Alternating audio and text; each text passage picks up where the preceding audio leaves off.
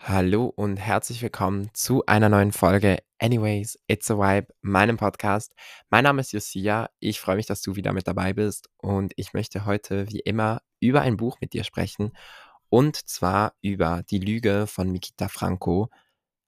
Ich habe dieses Buch per Zufall als Hörbuch entdeckt, habe reingehört und ich bin begeistert. Ich kann es euch wirklich sagen, ich kann es dir sagen, es ist eines der besten Bücher, die ich in diesem Jahr bisher gelesen habe. Es ist unterhaltsam, es ist humorvoll und es behandelt super wichtige Themen und ähm, ist großartig geschrieben. Worum geht es? Ähm, das möchte ich dir gleich erzählen, ebenso wie um welche Themen ich heute äh, über welche Themen ich heute sprechen möchte. Aber zuerst noch ein kleiner Hinweis. Falls du meinem Podcast noch nicht folgst, kannst du das jetzt machen auf allen Plattformen. Wenn du meinen Podcast noch nicht bewertet hast, freue ich mich über fünf Sterne. Und wenn du meinen Newsletter noch nicht folgst, dann kannst du das auch gerne machen. Da gibt es monatlich Kulturtipps. Also das heißt Bücher, Musik, Serien, Filme, Podcasts, whatever es halt alles gibt. Und es gibt ähm, Einblicke in meine Arbeit und über Projekte, die ich sonst noch nirgends erzähle. Also, wie gesagt, ich möchte heute mit dir über die Lüge sprechen von Mikita Franco. Es geht dabei um Mikita, ja, das Buch ist eventuell autobiografisch, also höchstwahrscheinlich, aber so ganz genau und in welchem Ausmaß es wirklich autobiografisch ist, wissen wir nicht. Das wird auch nirgends angegeben. Das Ganze ist sehr romanartig erzählt und ähm, von dem her Roman oder autobiografischer Roman oder komplette Autobiografie. Ich habe da keine Infos dazu gefunden. Es geht, wie gesagt, um Mikita und Mikita wächst nicht bei seinen Eltern auf oder nicht bei seinen leiblichen Eltern, sondern bei seinem Onkel und dessen Freund Slava und Lev. Lev. Und die beiden sind ein Paar, dementsprechend, also ein schwules Pärchen. Und Mikita wird relativ früh damit konfrontiert, was es bedeutet, in einer Regenbogenfamilie aufzuwachsen. Denn sie wohnen in Russland. Und wie wir wissen, ist Russland nicht unbedingt queerfreundlich, sondern eher queerfeindlich. Und ähm, gerade in den letzten Jahren immer vermehrt schwierig geworden, da überhaupt Queerness auszuleben.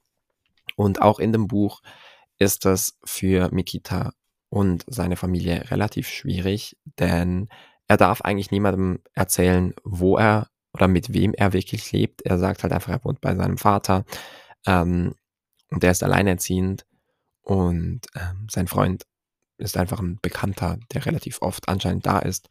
Ähm, das heißt, er muss nicht nur über seine Familienkonstellation lügen, sondern eigentlich auch über seine Beziehung zu diesen Menschen, denn er liebt beide Männer wie, sein, wie seine eigenen Väter. Und es ist eine Familie und die alle drei lieben sich. Und er ist halt einfach gesellschaftlich, ist es fast nicht möglich, dass er über diese Familienkonstellation reden kann.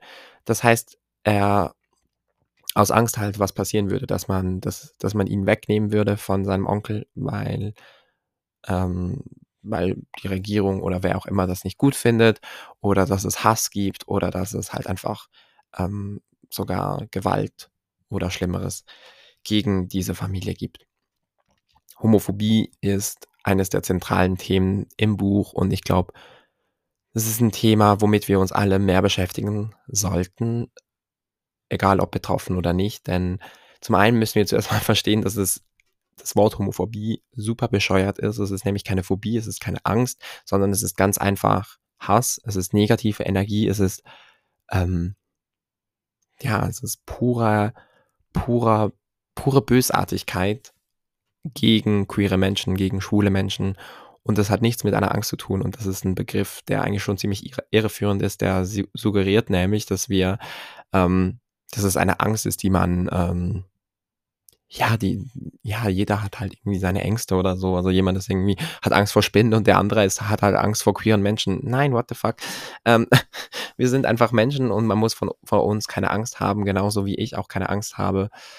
Also gut, doch, ich habe eben leider schon Ängste vor gewissen Menschen aus dem Grund, dass diese Menschen mich hassen.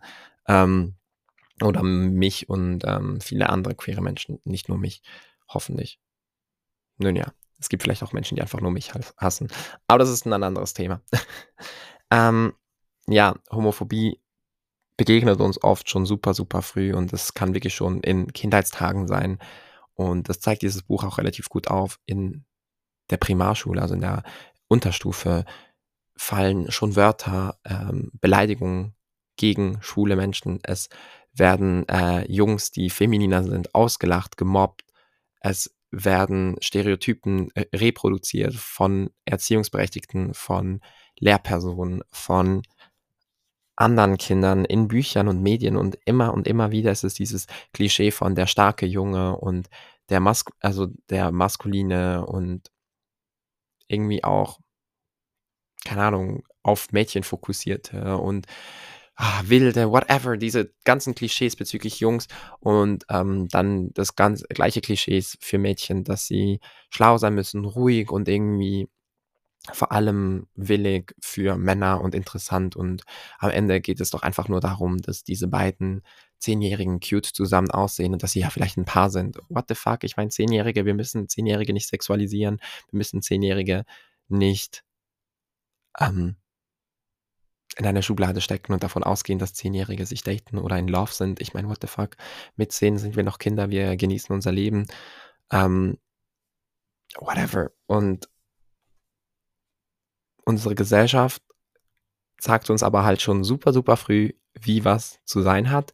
Und das reproduzieren wir auch selber immer weiter. Das heißt, ähm, Kinder werden teilweise super böse, super gemein, Homophobie oder Queerfeindlichkeit. Also ich finde Homophobie wirklich ein bescheuertes Wort. Queerfeindlichkeit ist etwas, was wir nicht von Anfang an haben. Das ist etwas, was uns antrainiert wird, etwas, das wir mitbekommen durch Kommentare von anderen Menschen, dadurch, dass ähm, wir sehen, was passiert mit zum Beispiel Jungs, die eben ein bisschen femininer sind, dass wir sehen, dass die ausgelacht werden, dass die unbeliebt sind, dass die ähm, mit irgendwelchen Wörtern beleidigt werden, die in Verbindung zu Schulen stehen, zum Beispiel, dass Wörter wie schwul als Beleidigung verwendet werden, dass Lehrpersonen da nicht eingreifen oder wenn sie eingreifen, zum Beispiel einfach sagen, jetzt hört ihr beide mal auf oder ähm, whatever, aber halt diese ganze Aufklärung dahinter, dass Lehrpersonen, Erziehungsberechtigte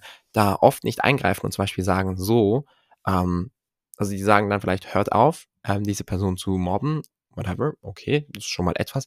Aber eigentlich wäre viel, viel wichtiger zu sagen, hört auf, diese Person zu mobben und ich erkläre euch jetzt mal, was ihr hier eigentlich genau sagt und was ihr denkt und was für, uh, sorry, und was für, oh mein Gott, mein Hals, ähm, und was für ja, was für äh, Stereotypen und vor allem wie viel Negativität ihr einfach immer wieder weiter verbreitet und wie welchen Impact das auf queere Kinder haben kann, aber auch auf euch selber.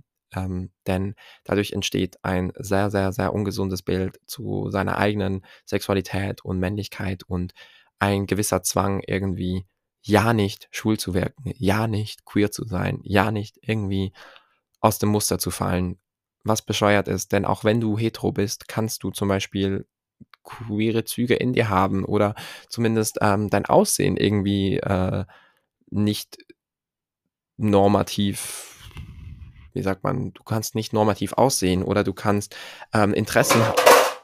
Oh mein Gott, diese Folge ist ein Chaos, ich sag's euch.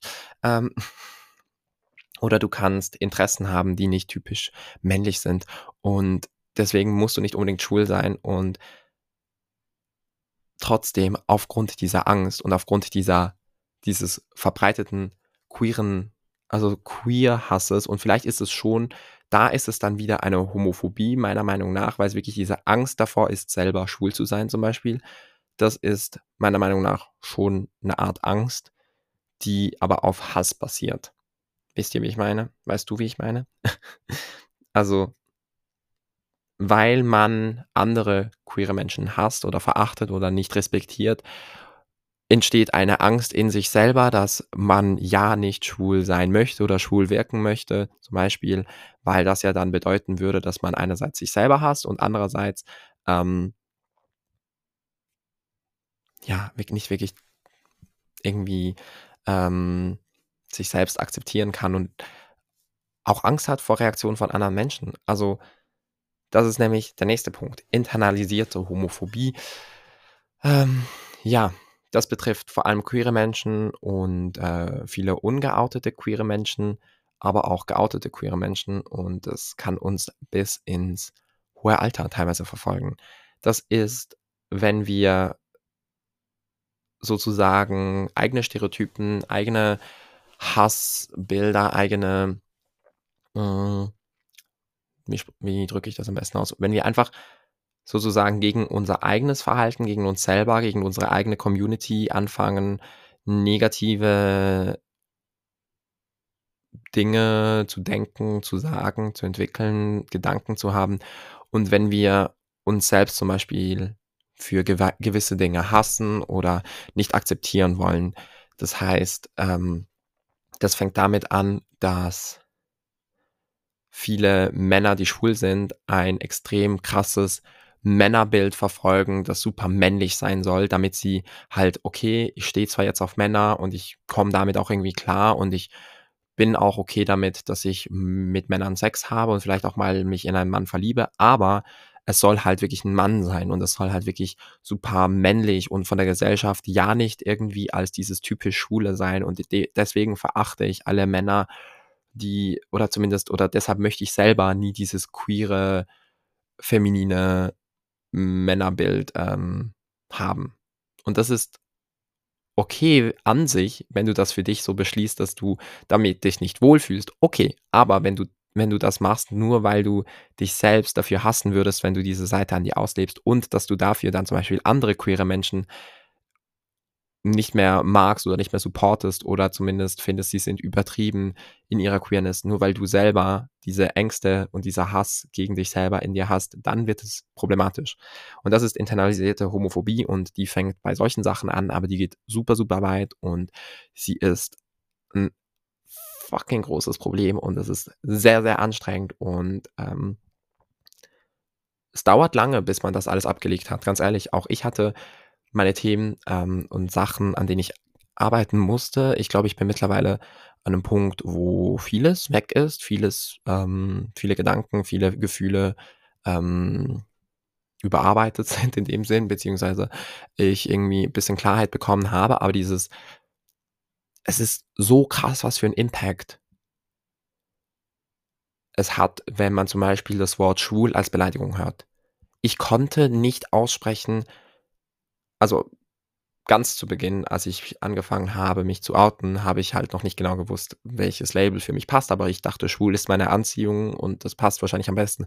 Aber ich hatte so Probleme auszusprechen, dass ich schwul bin, deshalb habe ich das praktisch nie so gesagt. Ich habe meistens einfach gesagt, ich date Männer und so.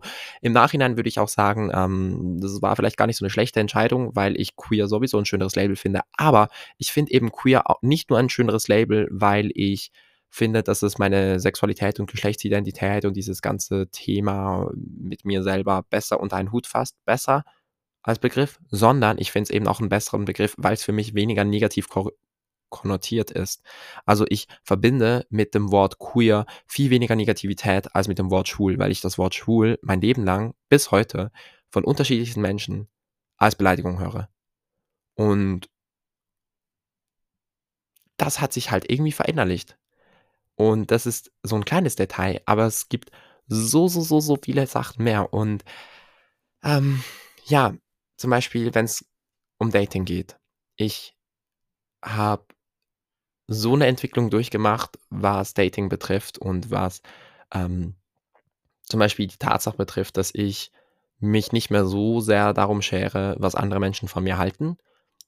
Aber wir oder ich habe das Gefühl, viele queere Menschen, wenn sie anfangen, ihre Queerness zu entdecken, aber auch anfangen, ihre Queerness auszuleben, sei das durch Äußerlichkeiten, sei das durch Verhaltensweisen, sei das durch Menschen, mit denen man sich, äh, umgibt oder sei das damit, dass man anfängt, Menschen zu daten vom gleichen Geschlecht oder queere Menschen im Allgemeinen und damit dann halt in der Öffentlichkeit stattfindet. Also, zum Beispiel, wenn ich einen Mann küsse in der Öffentlichkeit, dann ist das für mich mittlerweile eigentlich kein Thema mehr und für mich auch nichts mehr, wovor ich wirklich mir groß Gedanken mache. Ganz selten gibt es Momente und Orte vor allem, wo ich mich nicht wohlfühle damit und wo ich vielleicht auch sage: „Hey, just for also, für unsere eigene Sicherheit würde ich jetzt mal lieber nicht, ähm, rummachen oder dir 'n Kuss geben.“ Aber sonst bin ich an dem Punkt angelangt, wo mich das alles nicht mehr so interessiert.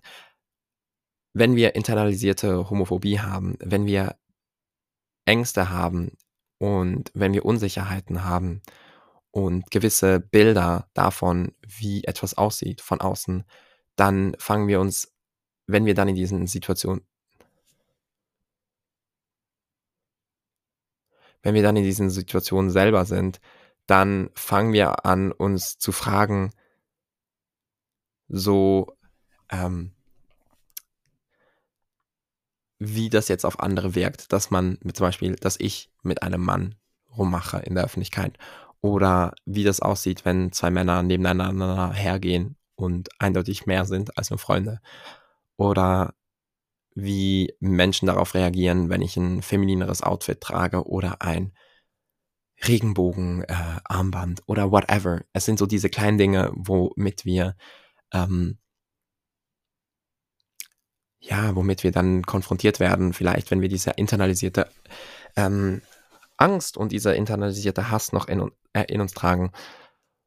'N weiteres Thema, was ich super spannend finde, ist zum Beispiel nebst dem Dating auch, dass wir, wenn es um Regenbögen geht Regenbögen und alles, was mit Regenbogen ist, ist mittlerweile etwas, was du wirklich in jedem Laden findest und zwar vollkommen egal, ob dieser Laden irgendwie queerfreundlich oder queerfeindlich oder whatever ist. Und es gibt so viele Regenbogenmotive, die auch nichts mit Queerness zu tun haben. Und was mir aufgefallen ist und ich dachte, ich teile diese Überlegung mal mit ähm, mit dir, weil ich das 'ne spannende Überlegung finde, ist, dass ich früher, bis ich mich geoutet habe, aber vielleicht sogar noch 'ne Zeit danach, sehr, sehr negativ gegenüber allem, was Regenbogen hatte, eingestellt war. Das heißt, ich wollte weder irgendwann Regenbogenmotiv irgendwo haben, ich wollte ja keinen Regenbogensticker, ich wollte ja keine keine Ahnung, Socken mit Regenbogen drauf, ich wollte keine Gummibärchen in Regenbogenfarben et cetera, et cetera, weil dieses Regenbogensymbol wenn jemand mich damit sehen würde, wenn jemand sehen würde, dass ich etwas Regenbogenha artiges bei mir habe, sofort davon ausgeht, dass ich queer bin und das wiederum für mich bedeutet, dass ich dann das Gefühl habe, diese Person verurteilt mich, diese Person, ähm, beginnt vielleicht, mich anders zu sehen und, äh, entwickelt Hass. Okay, true, Facts, kann sein. Aber wie viele straight people sehe ich mit Regenbogenmotiven, ohne dass die sich diese Gedanken machen, weil für sie diese ganze Angst, dieses Thema gar nicht so da ist, weil sie zum Beispiel selbst wenn ihnen ja jemand sagen würde: „Hey, bist du schwul?“, können sie sagen: „Alter, was was stimmt bei dir nicht? Äh, wie kannst du so was annehmen?“ Whatever, so, ähm ich finde Regenbögen einfach geil, lass mich doch mal bei mir, wenn mich jetzt jemand fragen würde, dann werde ich direkt damit konfrontiert, dass ich mich outen müsste.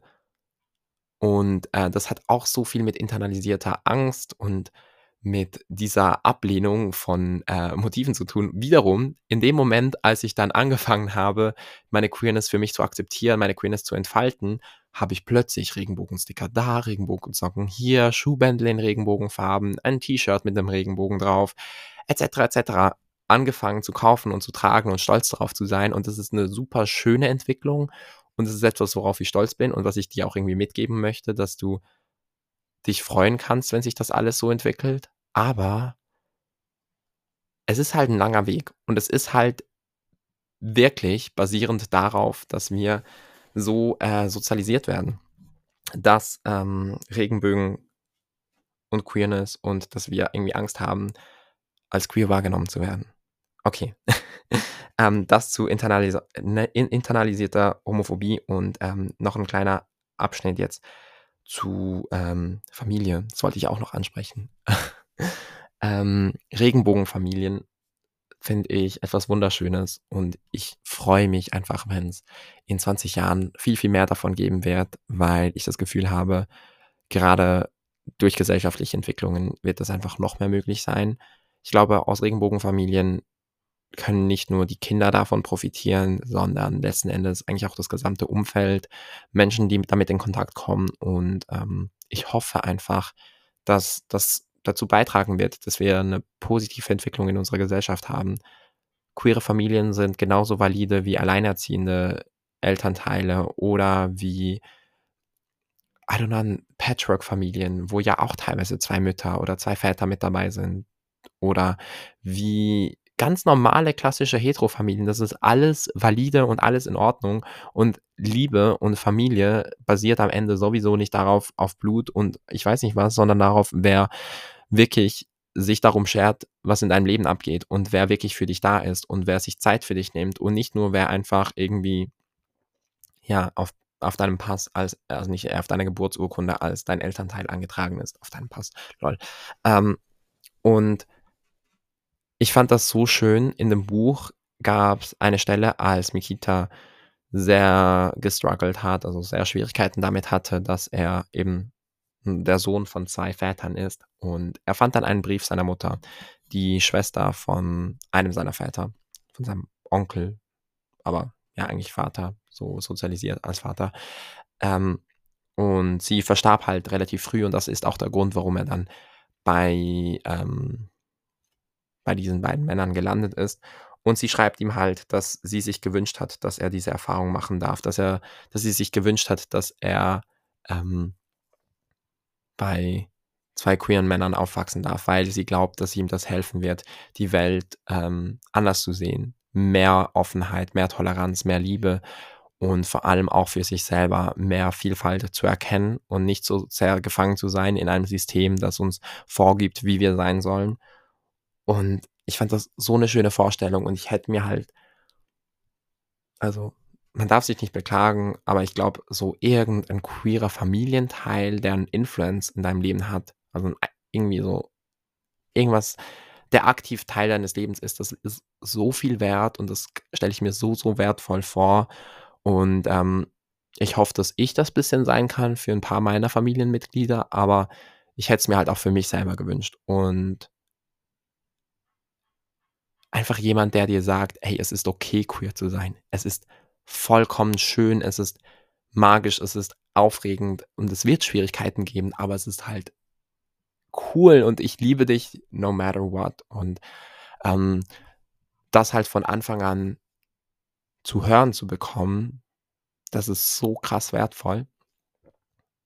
Das beschützt dich trotzdem nicht von, von äußerem Hass und anderen Ängsten und vielleicht trotzdem einer Sinneskrise und einer Findungsphase etc. etc. Das darüber, das muss jeder Mensch durchgehen in irgendeiner Form, aber es zeigt einem halt trotzdem auf, dass äh, vielfältige, vielfältige Optionen fürs Leben existieren und Liebe in all seinen Formen existieren kann, genauso wie Geschlechtsidentitäten mehr sind als nur Mann und Frau etc.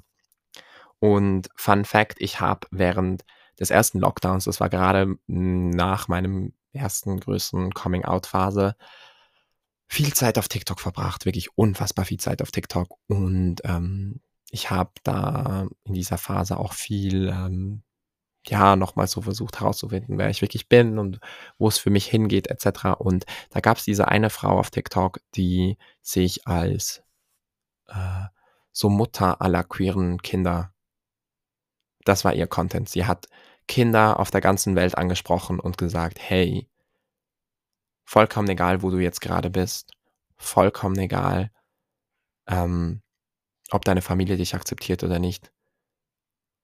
Ich liebe dich und du bist perfekt, wie du bist und ich möchte für dich wenigstens hier auf TikTok deine Mutter sein, die dir sagt, dass du perfekt bist, wie du bist und dass du daten darfst, wenn du möchtest, dass du anziehen darfst, was du möchtest und dass du sein kannst, wer du möchtest. Und es klingt jetzt so vielleicht oberflächlich und vielleicht auch bescheuert für manche, aber ich glaube, was mir das damals gegeben hat in dieser Phase, das ist unvorstellbar. Ich habe so oft geweint bei diesen Videos. Ich habe mich so gesehen und geliebt gefühlt. Ich habe mich so ähm, akzeptiert gefühlt von, ähm, von einem Mensch, der, den ich gar nicht selber kannte und der mich auch nicht kannte, aber der mir halt trotzdem gesagt hat, hey, ich sehe dich, ich spreche an, dass du queer bist und ich finde das schön und ich liebe dich und ich stelle mich vor dich und ich beschütze dich und sei es nur im Internet und ich gebe dir Raum ähm,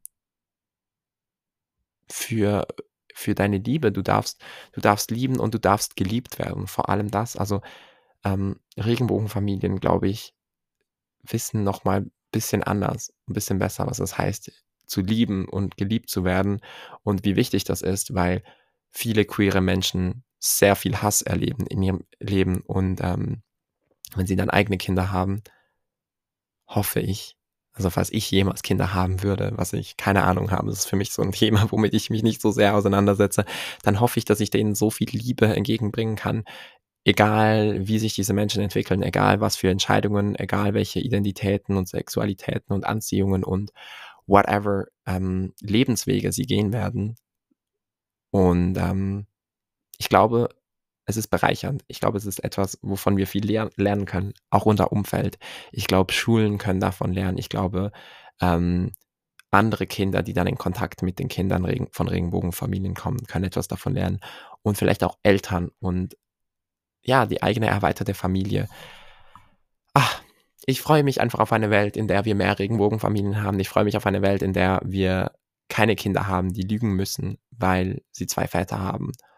Und eine Welt, in der wir beim Dating nicht irgendwie unsicher sind, wenn wir jemanden küssen wollen oder dass wir um uns gucken, ob uns irgendjemand beobachtet und dass wir uns die ganze Zeit fragen, was jemand von uns hält, nur weil wir einen anderen Mann daten. Ich hoffe, dass wir das irgendwann haben. Und ähm, bis dahin war das jetzt diese Podcast-Folge, die ein bisschen länger geworden ist als die anderen, aber ich hatte einfach gerade so einen kleinen Flow. Ich habe mich auch irgendwie gefreut, wieder eine Podcast-Folge aufzunehmen. Letzte Woche war ich krank. Ich habe meine Maturprüfungen übrigens geschafft, die schriftlichen zumindest. Oh mein Gott.